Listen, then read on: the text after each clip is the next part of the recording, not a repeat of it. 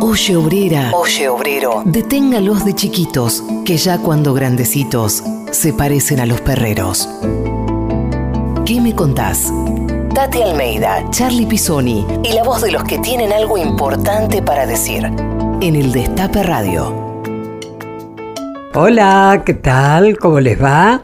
Bueno, otro viernes a las 17 horas, como todos los viernes con nuestro programa con Charlie Pisoni. ¿Qué me contás, verdad, Carritos? ¿Qué tal, Tati? Te veo un poco afónica. Re afónica. No estuve cantando ni tango ni boleros, ¿eh?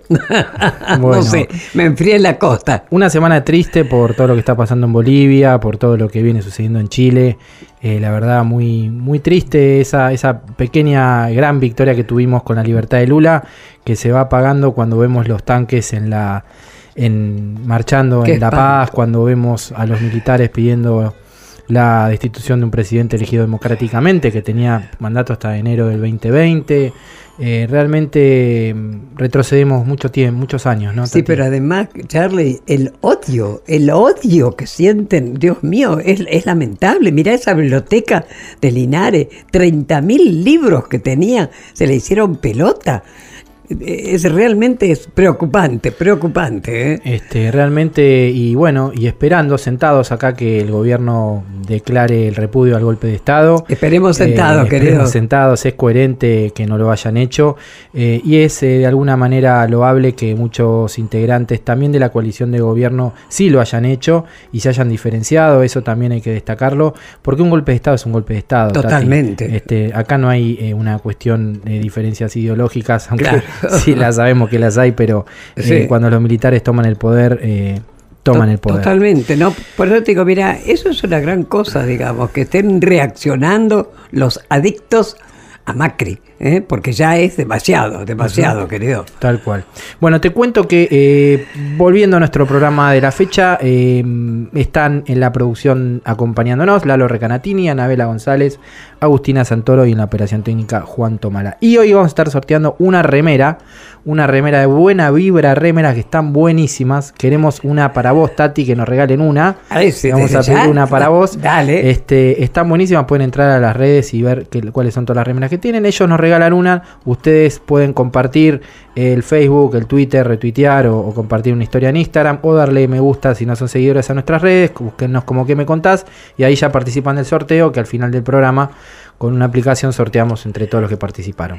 Y hoy vamos a tener un invitado, yo en lo personal, bueno, vaya si lo quiero como tantos, tantísimos y tantas cosas que le debemos. Nuestro querido Hugo Soriani, que hoy es el director general del diario página 12. Y bueno, y uno de los fundadores del diario. Así que va a ser un placer. Un libro abierto, Hugo Soriani, ¿no? sí, un placer, un placer que nos acompañe. ¿eh? Bueno, ahí después del tema este que vamos a escuchar de Charlie García, venimos con nuestro entrevistado del día.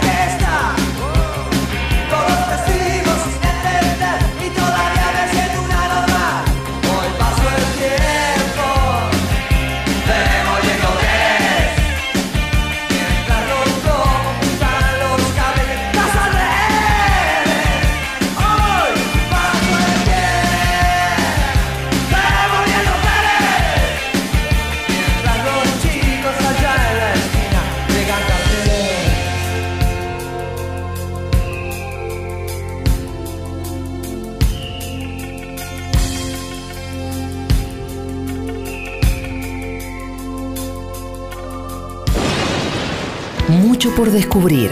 ¿Y vos? ¿Qué me contás? Entrevista. Bueno, ha llegado nuestro invitado, como les comentábamos, nuestro querido Hugo Soriani. ¿Qué tal, Hugo? Hola, Tati, ¿cómo te vas? Contento de estar acá. Ah, sí, realmente. nosotros también.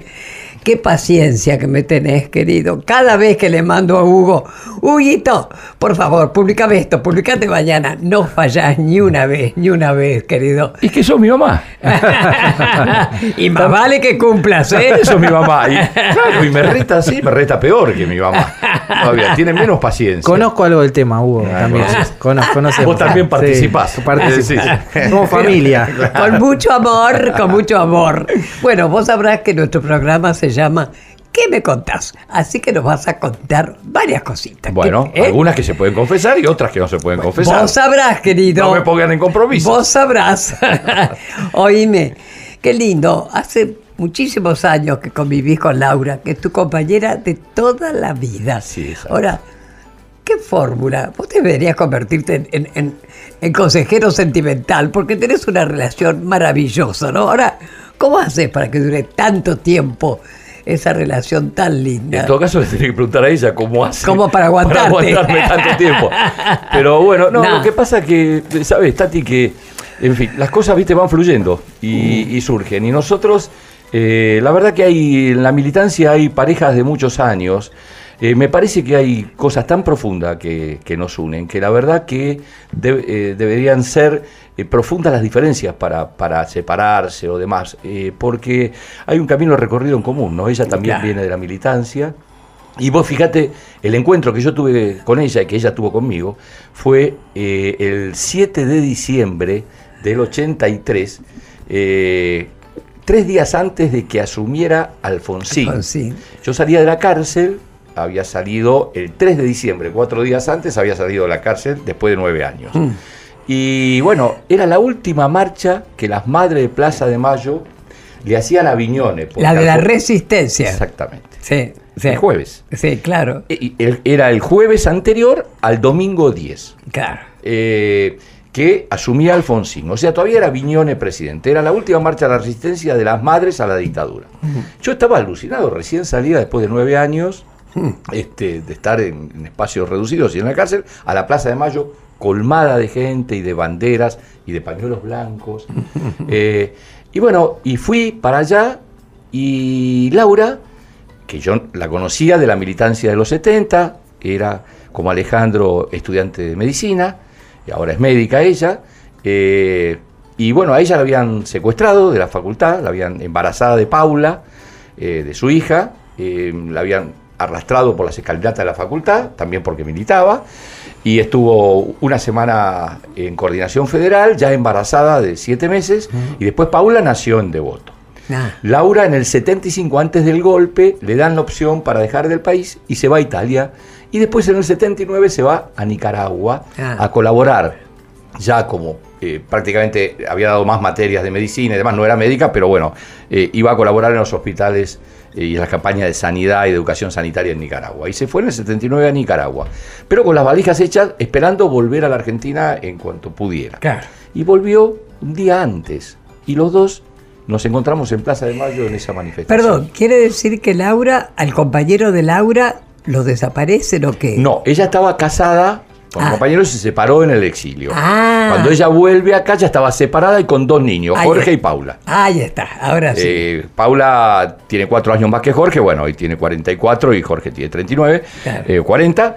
Y bueno, llegó con los nenes chiquitos que crecieron en Nicaragua. Tengo fotos de los jardines de Nicaragua con, todas las banderas sandinistas este, de aquella época tan épica, ¿no? Y bueno, ahí nos encontramos. y ahí empezamos el camino juntos, porque yo le puse el ojo. Y, Laura es un poco distraída, o yo soy menos buen mozo de lo que me creo. Entonces me acerqué y le dije, eh, ¿no te acordás de mí? Yo seguro, ganador, galán. Y Laura me vino y me dice, no. Y fue una herida de amor propio. Entonces dije, ahora te vas a acordar toda la vida. Y bueno, un mes después empezamos a, qué noviar. qué bueno, qué me, parece divino. Escúchame, ¿te acordás que hace dos años vos escribiste ese libro este, Los días? Acá lo tenemos, mira. Sí, ahí está. Acá nos trajo Los días eran así. Yo te digo que me lo tragué en dos días cuando vos lo presentaste. Una maravilla. ¿Qué significa este libro? Vos también lo presentaste. Eh, ¿Te acuerdas? ¿Qué significa este libro para vos? Contame. Bueno, mira, eh, viste, yo había empezado a escribir determinados recuerdos, determinadas vivencias en las contratapas de página 12. Y veía como que había una demanda de mis compañeros que cada vez que salía alguna contratapa referida a aquellos días de los 70 y los días de la cárcel, eh, es como que me decían, vos tenés que escribir un libro, tenés que escribir un libro. Y yo decía, bueno, ¿para qué? Si el, el diario llega a cientos de miles de personas, mucho más que cualquier libro, mucho más que cualquier libro. Entonces, ya están en el diario las contratapas. Claro. Y me decían, no, porque un, dia- un diario se pierde, se pierde, se rompe, se pone amarillo, se tira. Me decían compañeros míos, yo guardo los diarios donde están en tus contratapas. Y después los voy a buscar, o están húmedos, o se amarilleron. o- Entonces el libro queda... Y bueno, y... Eso te decidió. Sí, y la editorial de Octubre, eh, del Súter, Daniel González, Teresa Paciti, Víctor Santamaría, que me, también me insistieron y me dieron la posibilidad de editar el libro, ¿no? Qué va. Este, y era la necesidad también de. Yo me di cuenta, eh, tenían razón.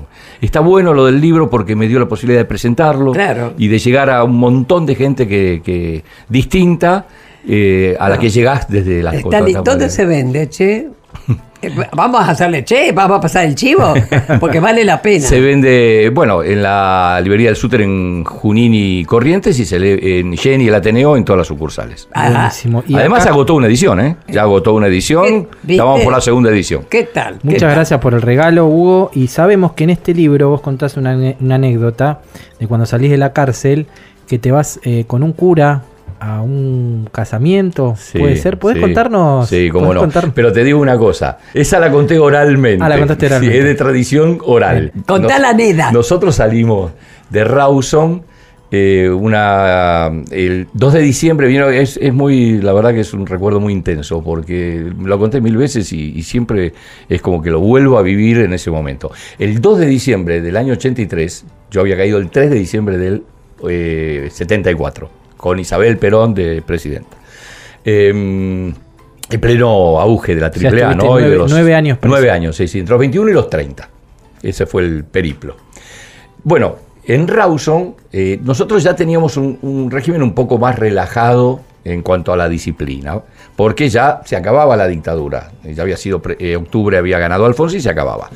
Viene una- un grupo de, de penitenciarios, de agentes penitenciarios, al pabellón de al lado y a las 4 de la tarde. Y nosotros escuchamos un, un griterío muy fuerte en el pabellón de al lado y creíamos que había una requisa que eran muy violentas. Nos pusimos muy mal porque no era un momento político como para Claro. justificar eso y pensamos que se había pudrido todo de, de vuelta. Subimos a, a una mesita que teníamos en la celda y le preguntamos a los del pabellón de al lado qué pasaba. Y los del pabellón de al lado nos dicen, no, están liberando compañeros, están liberando compañeros. Entonces, todo empezó el festejo en mi pabellón también. Al rato vienen con una lista al pabellón nuestro de Rawson, de la, cárcel de Rawson. Se paran en la puerta del pabellón, atrás de la reja, y empiezan a nombrar a los compañeros que salían en libertad. Ah, me imagino. Dice, bueno, fulano, y empieza a nombrar a los compañeros, y bueno, en el pabellón una algarabía total, y yo empiezo a, a saludar y a abrazar a los compañeros que, se- que- que se- salían. que claro. sal- y de repente viene Pino Cuesta, otro compañero que ahora vive en Toulouse, economista, y era mi compañero de celda, y me toca el hombro y me dice, Huguito, eh, saluda a los que se quedan, no a los que se van, porque te acaban de nombrar. Bueno, menos, y le digo, mira, no, no me hagas chiste con esto, no me jodas. Digo Ah. así, ¿viste? No, no, que no, que no. Me acerco a la reja y le pregunto al guardián. Le digo, Soriani, eh, ¿está en la lista? Y el tipo me miraba a los ojos y recorría con el dedito de arriba abajo la lista. Y movía la cabeza en forma negativa. Entonces yo dije, este hijo de, Claro. Pino Claro. me, me hizo un chiste. claro.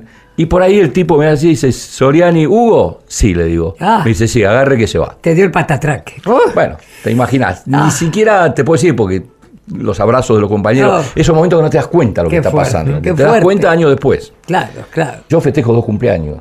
Este, uno lo festejo el 18 de agosto, que es mi cumpleaños, y otro lo festejo el 3 de diciembre, que es cuando recobré la libertad.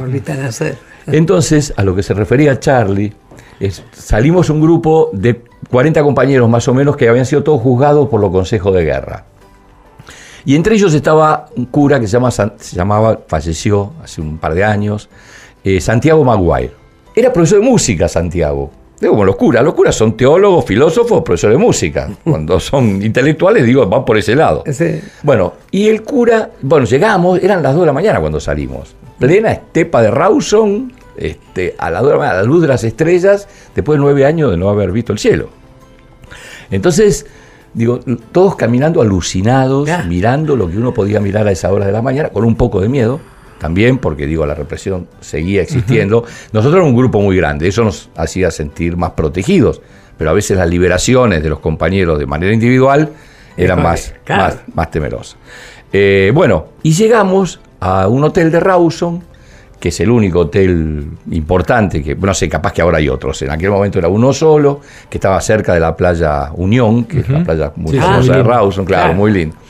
Y había un casamiento. Ahora, nosotros salimos, en ese, en ese momento no había celulares, no había nada. Entonces, eh, nosotros queríamos entrar al hotel para llamar a los familiares. Claro, Avisar que, ya que habíamos salido.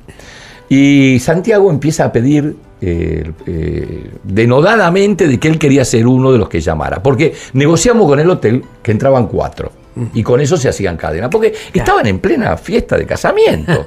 ¿Entendés? Plena fiesta de casamiento. Aparecen 40 tipos vestidos que además te digo una cosa, era fantástico porque digo, nosotros teníamos un acto de ropas que nos habían dejado los familiares, que los obligaban el, servicio penitenciario, por las dudas, cuando hay traslado o algo, que te dan alguna ropa de civil, porque si no estás con uniforme de preso, ¿no?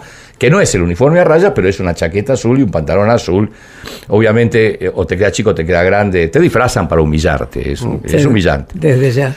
Bueno, Ahora, yo la ropa que tenía, la tenía desde los 70. Era un jean y una camisa y que me habían dejado mis familiares. Bueno, cuando me lo pongo, Jean era una, una que los que tienen nuestra edad, más o menos nuestra generación, piel de durazno, se llamaba. La, que era como una, tela piel de durazno, que era como una camusita fina. Sí, sí. Y con una, una bota ancha, ancha. Pata de elefante que le llamaban. Pata de elefante, claro, tal cual, las patas de elefante. Y la camisa entallada y el, cuellito. Bueno, entonces yo, yo, siempre fui delgado, pero además estaba más flaco todavía. Entonces me entró la ropa ningún problema. Pero bueno, llegamos al hotel el cura pedía que fuera uno de él, él quería ser uno de los que entrara a hablar, nadie entendía por qué existía tal, me dijo, Santiago, entra, no, hay problema. Y Santiago entra. ¿Y qué pasa? Veo de nosotros atrás mirando desde las ventanas que daban a la calle del hotel. Y Santiago, que veo que en lugar de, ir al teléfono con el conserje, va y empieza a hablar con los novios. Y los novios hacían así con la cara y hacía gestos y, lo, y de repente va al piano y se pone a tocar en el piano, era músico él, la ah. marcha nupcial. Ay, qué divino. Y después, como él era barítono, toca la marcha nupcial y después toca el Ave María y lo canta. Ay, qué maravilla. Mirá el preso recién salido, qué maravilla. Emoción. ¿Cómo terminó todo? Todos nosotros adentro del hotel. Porque después que tocó él. Claro, en el casorio bailando. claro. claro. Entonces los novios no llamaron, nos hicieron entrar y terminamos todos festejando. Qué linda, qué linda. Es un recuerdo inolvidable, inolvidable. ¿Qué te parece? ¿Qué te parece? Em, eh, Hugo, te queríamos preguntar eh, sobre la, la, hermana de tu compañera Laura. Sí. Eh, ¿cómo, era el, nombre de ella? Adriana. Adriana, que está estuvo desaparecida y encontraron los restos. Y hace muy poco se produjo un hecho muy, muy, muy significativo para todos los que buscamos a nuestros familiares, que es arrojar los restos en el Parque de la Memoria, al Río de la Plata. ¿Cómo, mm. cómo fue ese momento? Bueno, la familia de ustedes? Eh, mira, eh, vos sabés que la, hermana de Laura, Adriana, em, era una chica eh, muy, muy como éramos nosotros en los 70, es decir, tenía 15 años. y cumplía 16 el día que la mataron. Mm. nosotros sabíamos que la habían matado. lo que pasa es que nunca entregaron el cadáver. Nunca habíamos recuperado el cadáver. pero eh, sabíamos que habían muerto. Entonces, desde eh, la hermana de Laura y Laura, eh, la hermana de Laura Vicky Cornbly, también militante, peronista, y Adriana también era peronista, la montonera.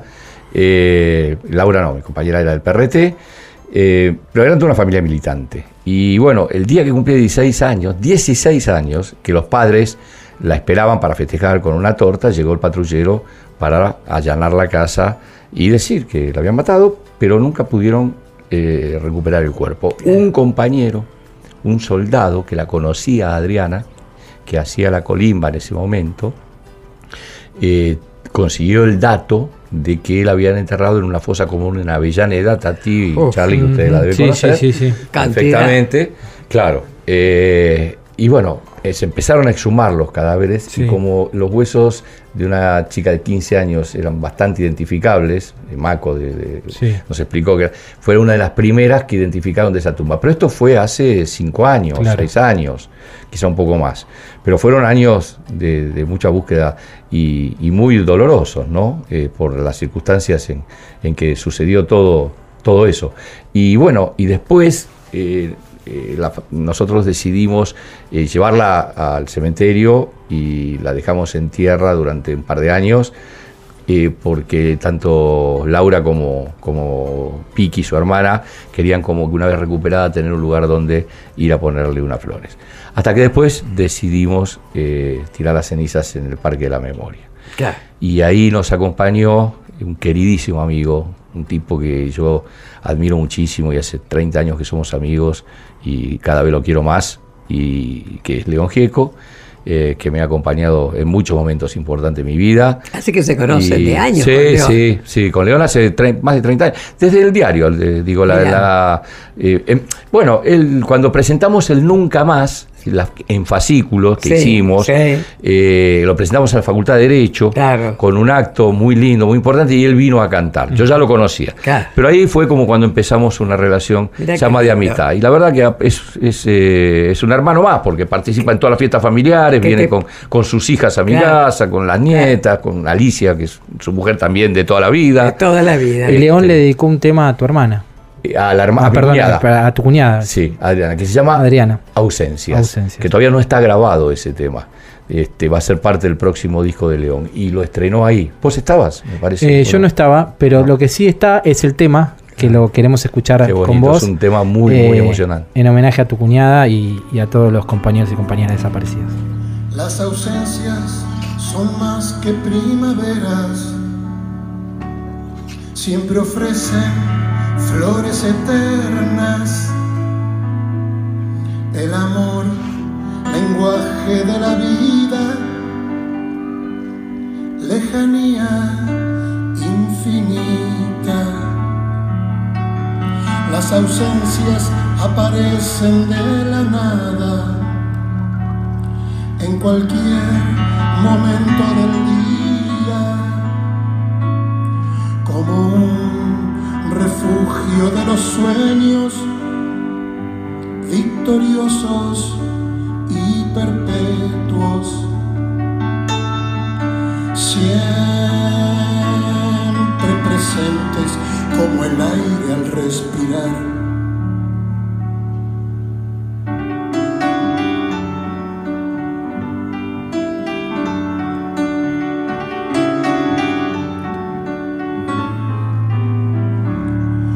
ausencias que uno no quiso que fueran, cumplen años y no envejecen. Clara evidente su última mirada dijo todo, ahora nada. Las ausencias comienzan con dolor luego el llanto se va mitigando, te hace fuerte, te va elevando sobre huellas de salvación. Siempre presentes como el aire al respirar.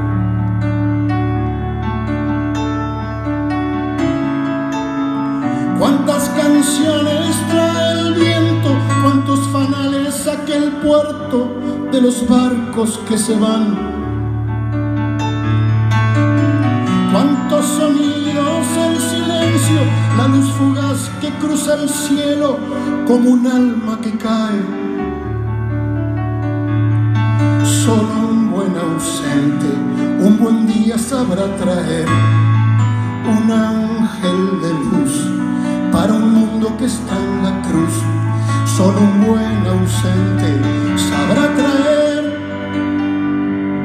el milagro de ese amor que nos faltó.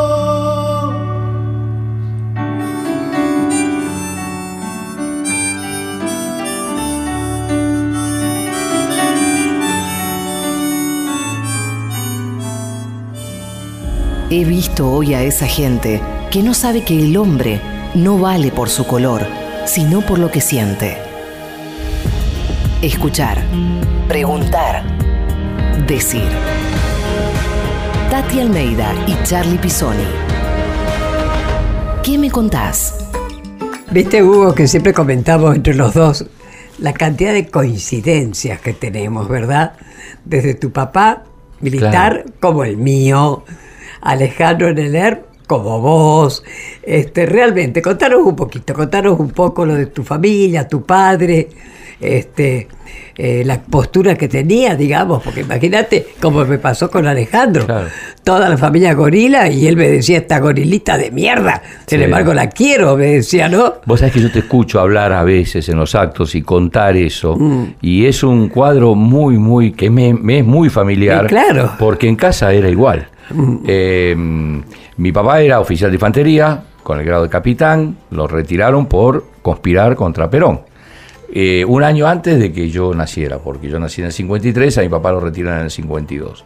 Eh, y, digamos, mi viejo era típico militar, formado con ideología militar, absolutamente un tipo que era un tipo de derecha.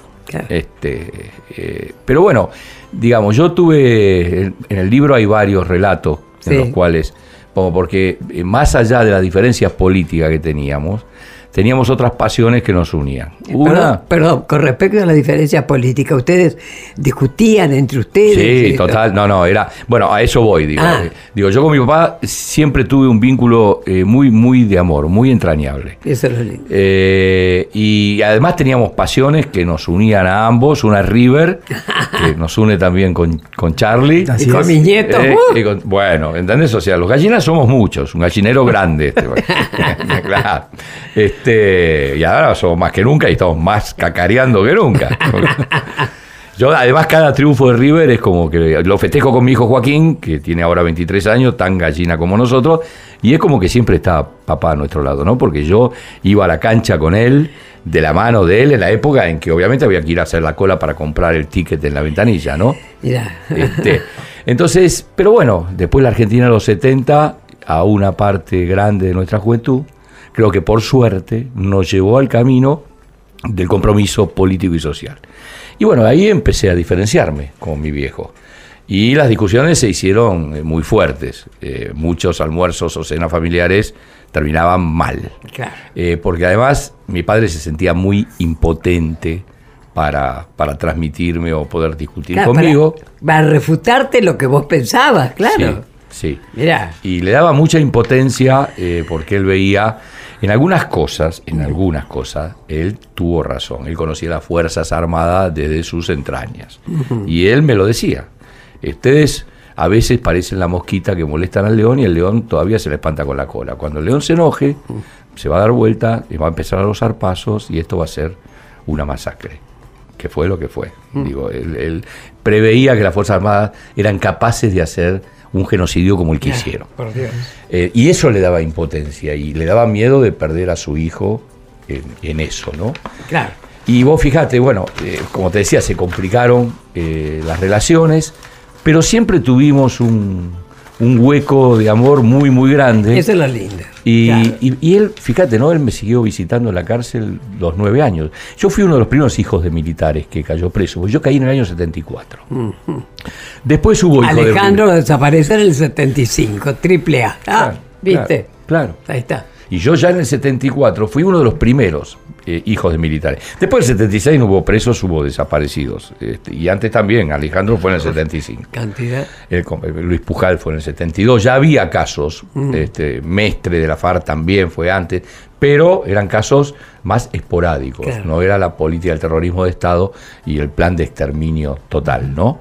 Bueno, y yo fui preso y mi padre, a pesar, él siempre mantuvo sus ideas frente a mí. ¿Te fue a visitar? frente a mí. Él defendía sus ideas conmigo. Para otro lado, él discutía diciendo que nosotros en muchas de las cosas que decíamos teníamos razón. Mira, ¿Entendés? Que parte del compromiso político nuestro era producto del país que habían dejado ellos. escúchame Hugo, ¿te, te fue a visitar mientras estuviste Sí, preso? me visitó los nueve años en todas las cárceles Qué que me tocó estar. Y además perdió muchos de sus amigos, Claro. Claro. porque esas cosas en las Fuerzas Armadas no se Claro, perdonan.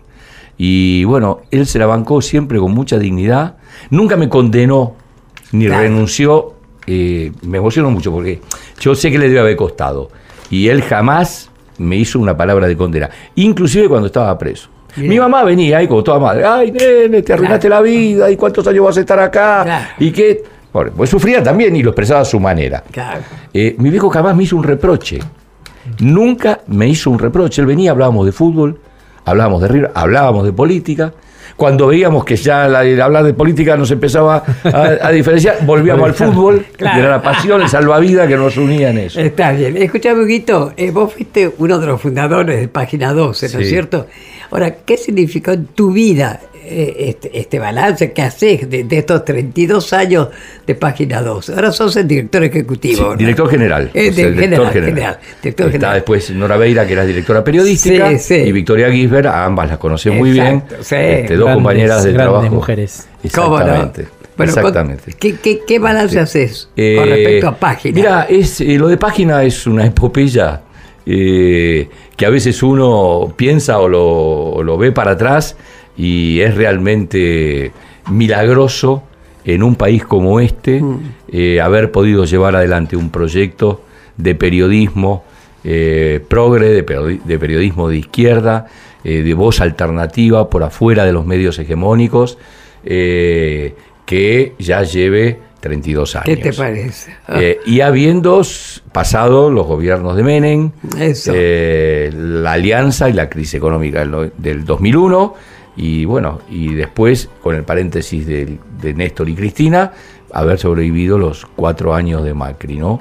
Y me parece, ustedes como lectores, además, eh, me lo pueden reafirmar o discutir, que Página siempre ha sido eh, una voz desde el mismo lado. Digo, no ha habido vaivenes editoriales, Tal cual. eh, no ha habido un periodismo ciego, eh, un periodismo obsecuente, no hemos acomodado nuestra línea editorial a los poderes de turno y eso nos ha costado persecuciones ¿Qué te parece? de diferente, de diferente tipo. Totalmente, Eh, totalmente. pero ahí hubo un grupo de dirección eh, muy unido que no pocas veces se da cuando hay un lugar, porque Página también te pone en un lugar de poder. Mm. Y a veces, lamentablemente, muchos proyectos se pierden por los egos Sí. eh, Primero personales. yo. Primero yo, claro. Y Claro. ahí hubo un grupo fundador eh, que estaba Jorge Pring, estaba Ernesto Tiffenberg, estaba Jorge Fernando Sokolowi claro. y yo, y estaba Jorge Lanata en un principio. Mm, Eh, sí, está bien que digas mm, eh, porque no hago eje en él, porque tuvo muy poco tiempo, mucho menos de lo que en general se cree.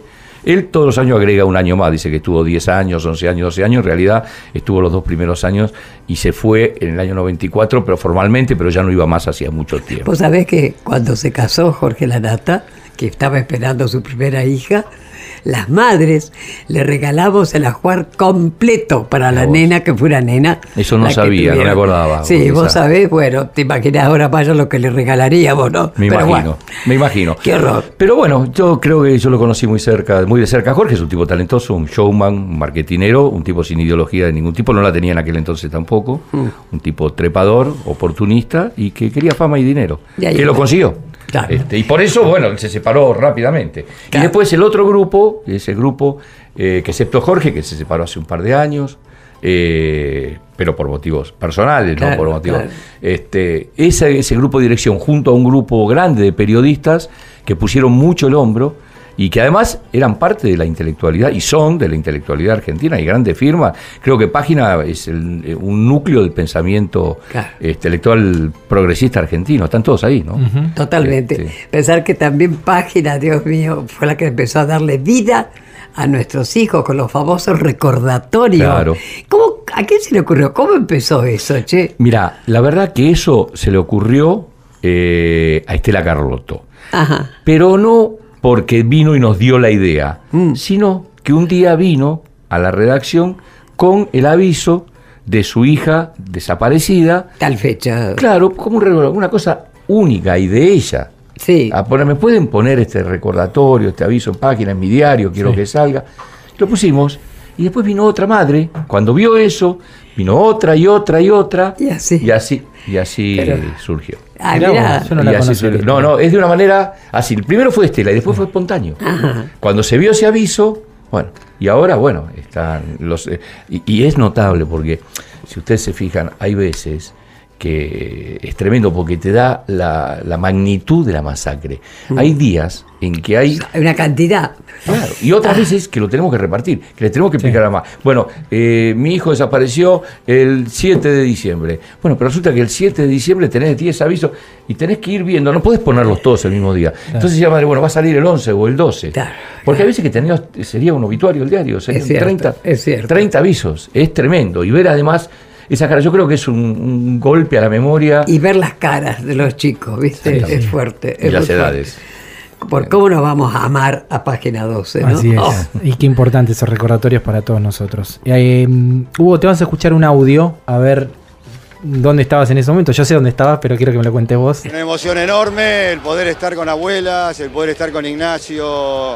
Es un homenaje a todo el esfuerzo que lo que han hecho y lo que han logrado y lo que siguen trabajando para, para seguir logrando que sigan apareciendo nietos, para que los argentinos cada vez estén más unidos. Es una enorme alegría.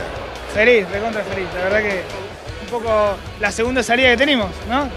Salimos la primera del Colón y la segunda esto que es como otro Colón. Ahí estaba el homenaje histórico que hizo el club eh, River Plate a, a Ignacio Montoya Carlotto con Estela. Eh, yo estaba al lado tuyo en el palco, después estuvimos en la cancha, después subimos, ¿no? Fue un día histórico. Sí, fue un día histórico y para todos los hinchas de River, eh, la verdad que una emoción muy, muy grande, cómo fue recibido Estela en la cancha. Eh, tenemos una de las canchas más grandes del mundo, valga decirlo, estaba llena, y la verdad que la ovación y el cariño, Charlie, vos lo habrás sentido, Sí, estabas sí, ahí sí, vibrando conmigo, Este, con el abrazo de Estela y de Ignacio ahí en el medio de la cancha, rodeado con Donofrio y la dirigencia de River, eh, fue un momento Oh. muy, muy fuerte. Fuerte. muy ¿Fue un acto de reparación para vos como Sí, hincha? Sin ninguna duda, porque eh, viste que eh, hay un sector, no de la gente, sino de la dirigencia del fútbol y del deporte en general, a la cual le costó asumir el tema de los desaparecidos. Eh, fue un trabajo de ustedes, de las madres, de abuelas, de hijos, que bueno, eh, eh, realmente lo podrías contar vos mucho mejor que yo, yo lo veo desde afuera eso, Claro. pero cómo, se, di- cómo fueron, en función del trabajo de los organismos de derechos humanos, cediendo a la posibilidad y entendiendo lo que pasó. Eh, acá el presidente argentino Junior fue un genocida. En River estaba la Junta Militar, eran socios de River. Haber logrado que se anularan los carnets, este, que se repudiara a los genocidas en los clubes. Y hoy se están poniendo en varias canchas. Sí. Bueno, vos estuviste, Tati, no en Banfield en. Banfield. Claro, Ferro y el los, viernes otros, los pasado, otros días en, en Ferro. Ferro, en Ferro, Este, qué maravilla, eso es fantástico. A mí me parece que la cancha de fútbol es un lugar donde se resumen eh, eh, muchas cosas, eh, la emoción que nosotros sentíamos cuando estaban presos, cuando estábamos presos, que eh, cuando nos enterábamos que en alguna cancha se gritaba alguna consigna o había alguna bandera, Claro. o por los caídos en Malvinas, o por las causas que realmente sentíamos, o una- un canto de repudio a los militares y al genocidio, la verdad que ahí uno siente que es que ya sale de la militancia del comprometido, que si, sino que es la gente en general la que empieza a tomar conciencia y cual. reivindica y hace propia esas banderas. Es verdad. ¿Podemos decir, Hugo, que River te dio las pocas alegrías en estos últimos cuatro años? Eh, en estos últimos cuatro años, viste cuando yo te decía que el- el- la conversación, con- eh, River fue un salvavidas, la conversación con mi viejo, bueno, creo que para nosotros y para vos también eh, fue un salvavidas para atravesar esto sin ninguna duda, gracias al muñeco. El, el muñeco nos neutralizó un poco a- al innombrable, ¿no? Así a Macri. es. Este, Pero bueno, por suerte se termina, ¿no? Ah, es Se que a termina, poco- pero no se termina el muñeco. Eh, no, no, el muñeco no se termina nunca y no se lo vamos a dar al Barcelona, va a quedar, va a quedar. Vamos a ¿Se lo quiere escuchar- al Barcelona, Tati, no va a ir al Barcelona. Eso. Vamos a escuchar un tema que eligió Hugo de Bob Dylan. How many roads must a man walk down before you call him a man. How many seas must the white dove sail before she sleeps in the sand? And how many times must the cannonballs fly before they're forever banned? The answer, my friend, is blowing in the wind. The answer is blowing in the wind.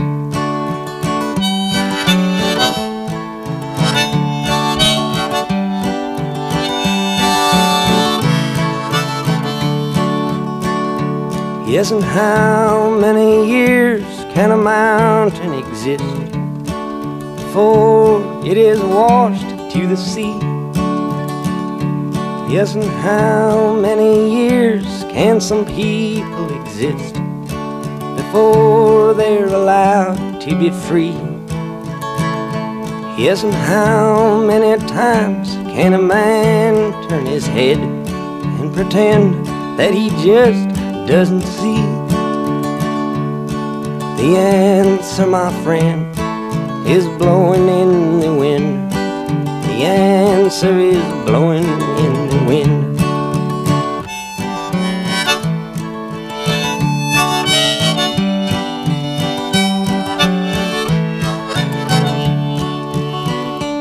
Yes, and how many times must a man look up before he can see the sky.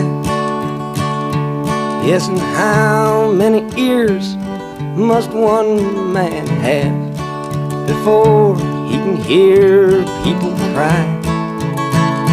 Yes, and how many deaths will it take till he knows that too many people have died? The answer, my friend, is blowing in the wind. The answer is blowing in the wind.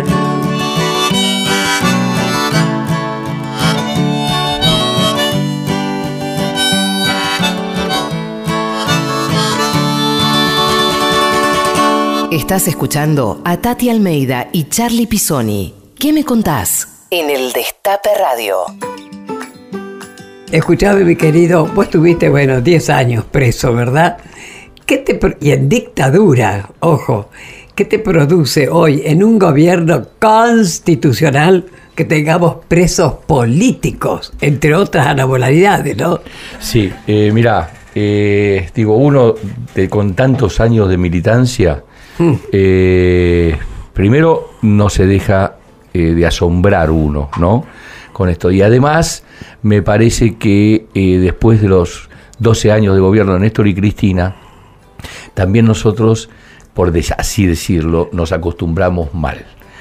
y pensamos que estas cosas se habían erradicado definitivamente en la Argentina. Y esto es una lección que me parece que tenemos que aprender, que no Sí. tenemos que bajar. No te lo voy a decir a vos, lo digo retóricamente, Sí. que no hay que bajar ni a Charlie, obviamente. Estoy hablando con dos militantes y dos personas comprometidas desde muchísimos años.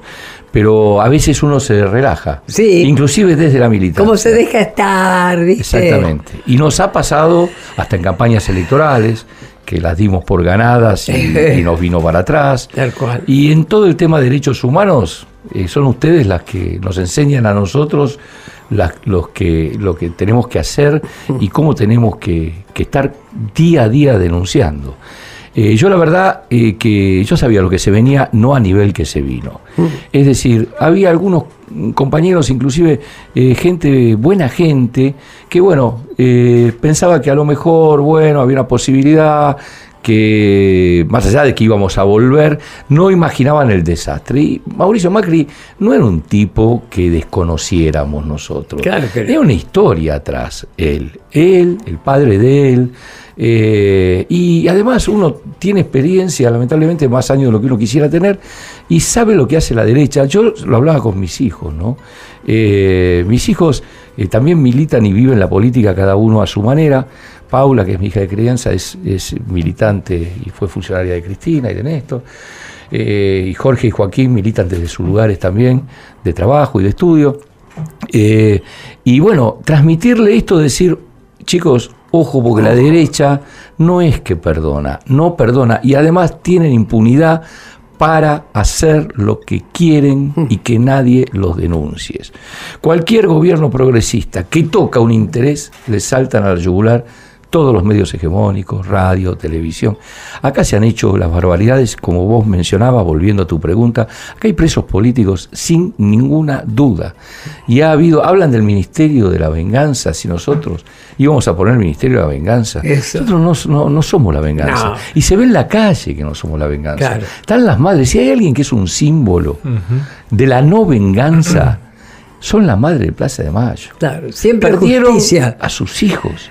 Perdieron a sus hijos. Uno a veces se pregunta, cualquier padre se pregunta, ¿qué hubiera hecho uno si pasaba lo que pasaron ustedes? ¿No? Y las respuestas a veces uno encuentra, son respuestas violentas de bronca, y ustedes siempre fueron un símbolo de verdad, memoria y justicia. Y nos vienen a decir, ojo, porque se viene el Ministerio de la Venganza. Ellos, ellos, este gobierno de Mauricio Macri del PRO, con los aliados radicales, este gobierno que ha hecho que ha avasallado todos los derechos. Totalmente. Gente presa, dirigentes presos, sin condena, con juicios truchos inventados, y el fiscal Stornelli que se anda paseando hmm. es por ahí y se niega siete veces a ir a una indagatoria después que se ha comprobado con videos y demás la extorsión ejercida sobre determinados ciudadanos. Entonces, eh, por suerte, la verdad que hubo una reacción en las urnas. Totalmente. Porque la verdad que muchas veces nosotros nos preguntamos cómo puede ser que haya un ajuste económico como el que está viendo eh, uno que acá vivió el cordobazo, que vivió el mendozazo, que vivió eh, la, gente en la calle el 2001. Porque de la Rúa no hay que olvidarse, se fue con 30 muertos. Es cierto. Un desastre, porque de la Rúa uno dice el boludo, el aburrido, no de la Rúa fue también un asesino, ¿no? Se fue con 30 muertos. Mm. Esto me parece que es necesario remarcarlo, porque a veces ha quedado esa idea de, de la Rúa que era un, un aburrido o un boludo. No era un boludo y más allá de que fuera o no aburrido. Sí, total, Pero un tipo que, hizo un desastre. Y no fue condenado por esas muertes. Y no, fue condenado, quedó Mientras hay compañeros presos sin condenar. Por ejemplo, como Milagro Sala, por ser autora material de tirar unos huevos este, en un lugar donde no estaba. Tres años y medio eh, la han condenado por esta locura. Hablando de símbolos que estabas hablando recién, Hugo, te vamos a escuchar un audio sobre un símbolo muy importante que significó para nosotros en Argentina. Quiero que quede claro que como presidente de la Nación Argentina no tengo miedo, ni les tengo miedo, que queremos el ejército de San Martín, Belgrano, Mosconi y Sabio, y no de aquellos que asesinaron a sus propios hermanos que fueron de Videla, Galtiere, Viola y Viñone. Hay un nuevo país. Necesitamos soldados comprometidos con el destino de la patria. Sí, muy, me pone la gallina. Muy emocionante. Cada vez que uno al flaco no lo ah, escucha. Qué maravilla. Este, bueno, yo por suerte tuve la suerte, la, la, felicidad de tratarlo en persona.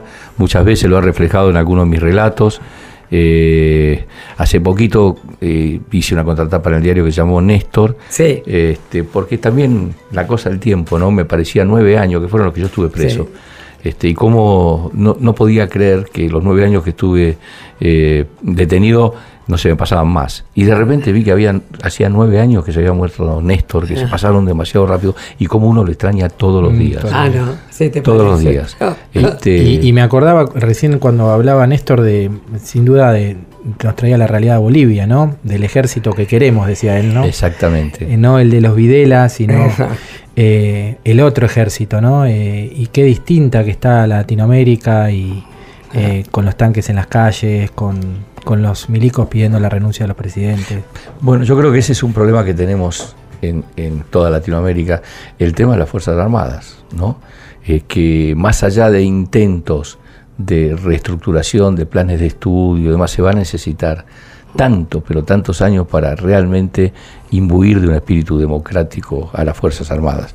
Lamentablemente, eh, cuando hay que jugarse, se juegan para el lado de la embajada, como decimos, por el mm. lado de Estados Unidos, porque atrás del golpe de Evo están los intereses económicos de Estados Unidos y de los grupos concentrados de la economía boliviana. ¿no?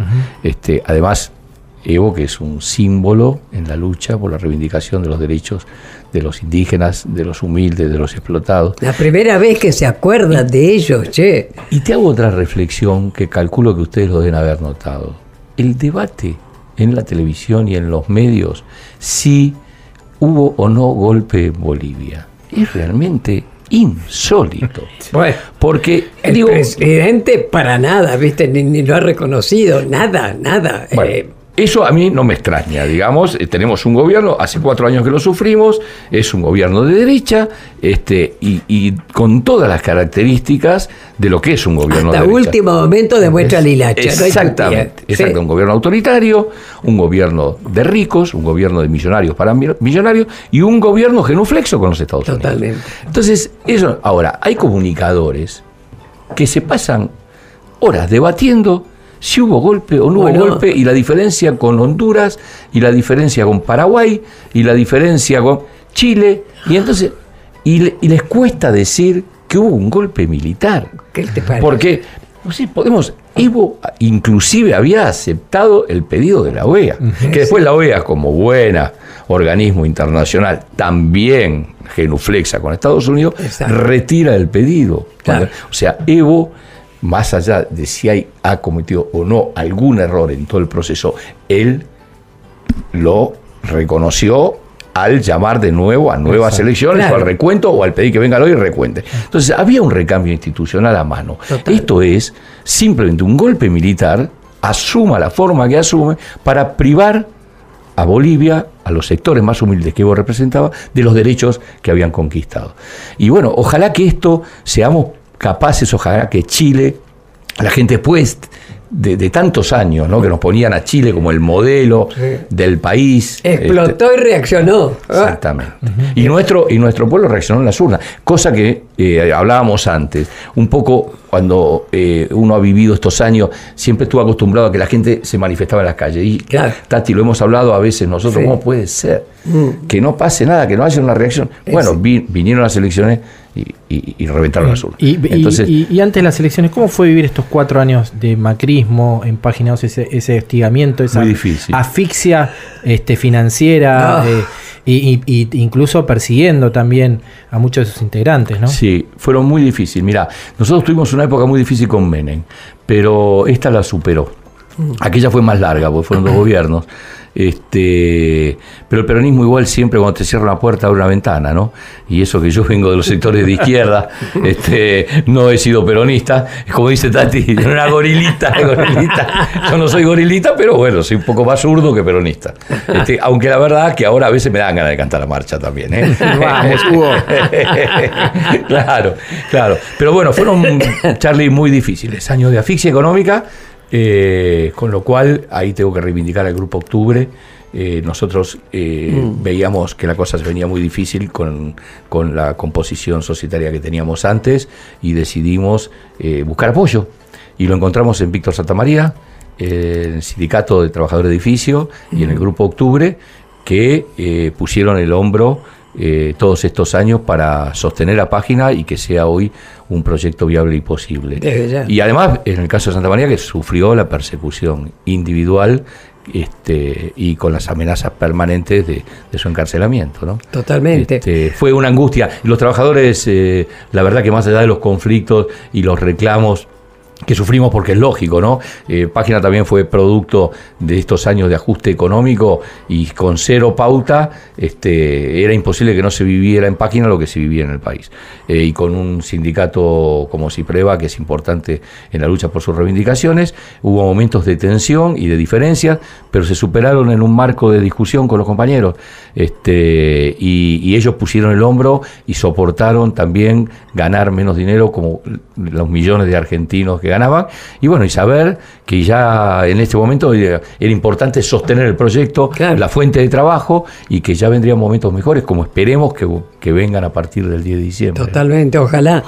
Che, Hugo, viste que el martes pasado vos tenías esa pérdida tan, tan triste, no sé, Gustavo Westerkamp. Sí, cómo no. Que, que estuvo con vos, que más que otro preso político, y cuántos años estuvo, ¿no?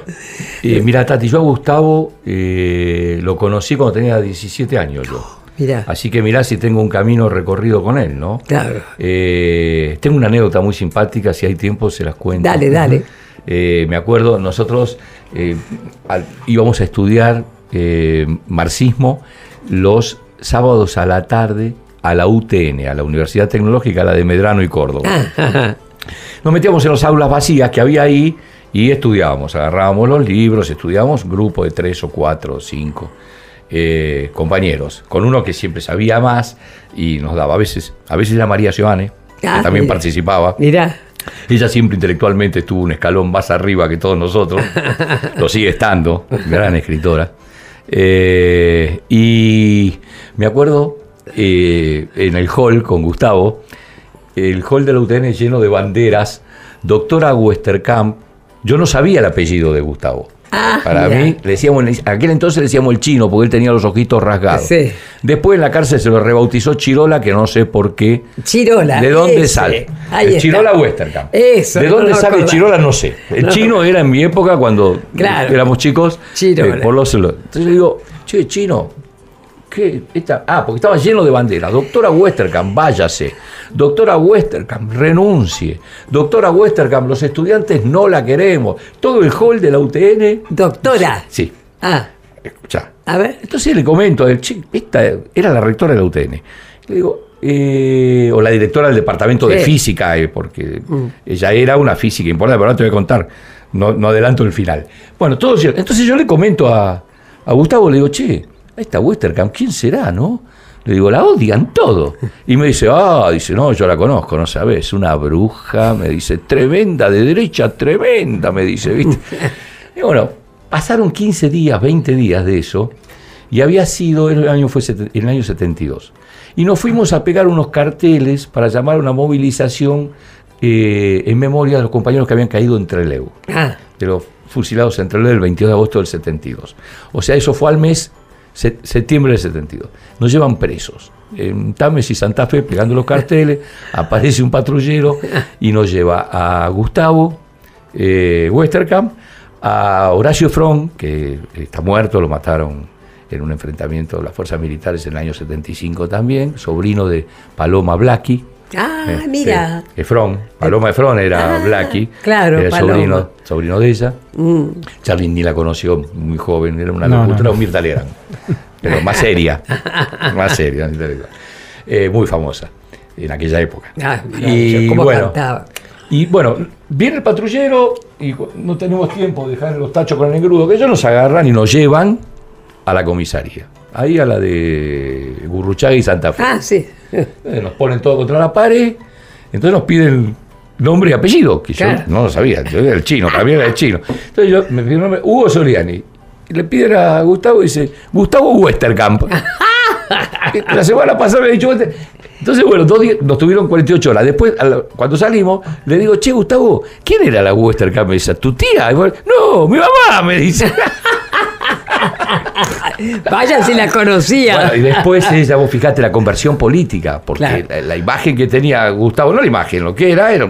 Y Pipo Westerkamp, también físico famoso, Sí. eh, fundadores del CELS, la Asamblea y militante de derechos humanos, Uf. este, eh, después se reconvirtieron y, y- y acompañaron y fundaron organismos de defensa Totalmente, de derechos humanos. ¿no? totalmente. No abandonaron a sus hijos y inclusive cambiaron su manera de ver el mundo. ¿no? Totalmente. Bueno, estamos llegando al final de nuestro programa. ¿Cómo te has sentido? Fantástico, entre amigos, entre compañeros. Para nosotros también. Bueno, vos sabés que nuestro programa se llama ¿Qué me contás? Entonces queremos que nos cuentes, qué sé yo, alguna anécdota, alguna cosa que, no sé, que nunca hayas comentado por ahí. O, o, en fin, algo, algo tuyo. Eh, no, bueno, mira, como anécdotas, eh, sé yo, uno ha recorrido ya eh, tantos caminos que, que, bueno, pero voy a, contar algo que quizá no lo conté y que tiene que ver con, con esto que hablábamos, los derechos humanos y lo que vos me preguntabas de Adriana recién. Eh, mi hijo Joaquín hoy tiene 23 años, ¿no? Y era chiquito, eh, digo, él un día me preguntó a mí, porque digo que yo he estado preso, es, es una, eh, una conversación eh, cotidiana, digamos, cuando, te preguntan algo, decía, ah, no, esa época no, esa época yo estaba en Cana. Digo, en la familia está naturalizado. Claro, claro. Y él lo fue, entonces un día íbamos en el auto, él tenía cuatro años, y, y entonces me preguntó, y dice, vos estuviste preso, ¿no? Y le digo, sí. Eh, y bueno, me empezó a preguntar cómo era años después, cómo era la vida en la cárcel, así naturalmente. Él fue asumiendo que su papá había estado preso eh, por política. Después él estaba muy orgulloso de eso, iba al jardín y lo contaba. Y cuando contaba que, estaba, que yo había estado nueve años preso, la maestra después decía, Joaquín, vos le explicás que es por política que tu papá estuvo preso, ¿no? Porque me miraba y dice, este... ¿A quién mató? ¿A quién achuró? ¿A quién achuró? Este, claro, ¿viste? Porque además uno dice nueve años. Claro. Porque claro, en esa época la dictadura te tiraban años, pero nueve años es mucho. Entonces, si la gente, imagínense, nueve años, este a quién mató. Claro, claro. Y yo veía que alguna maestra cuando entraba me miraba medio torcido. pero a lo que iba es lo siguiente, y, lo importante que es saber y contar y hablar, que tiene que ver con hijos, con nietos, y contar la historia, recuperar la identidad. Eh, cuando la recuperamos el cuerpo a Adriana, eh, Joaco, eso él no lo, todavía no, no, lo alcanzaba a comprender de que estaba desaparecida su tía. Y bueno, eh, cuando le explicamos esto, él tendría, o sea, ya eh, fue hace más años que recuperamos de lo que te dije al principio. El tiempo se va más rápido que uno cree. Y dice, bueno, eh, mira Joaquín, tal cosa, es tu tía Adriana, le explicamos que había desaparecido, que lo habíamos encontrado el cuerpo, que esto, que lo otro.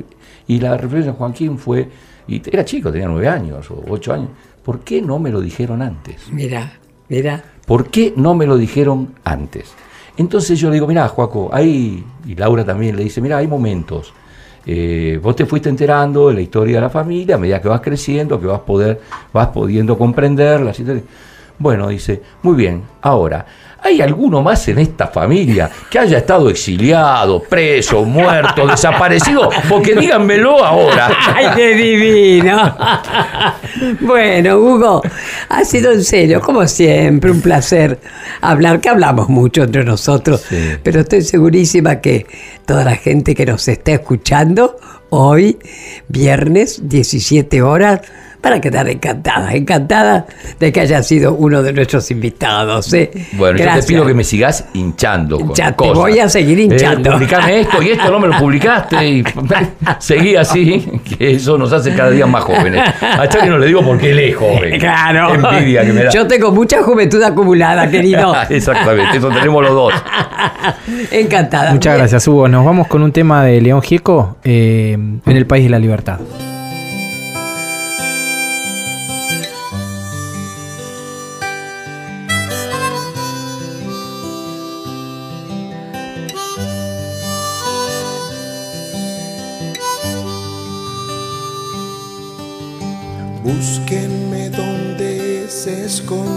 Sol,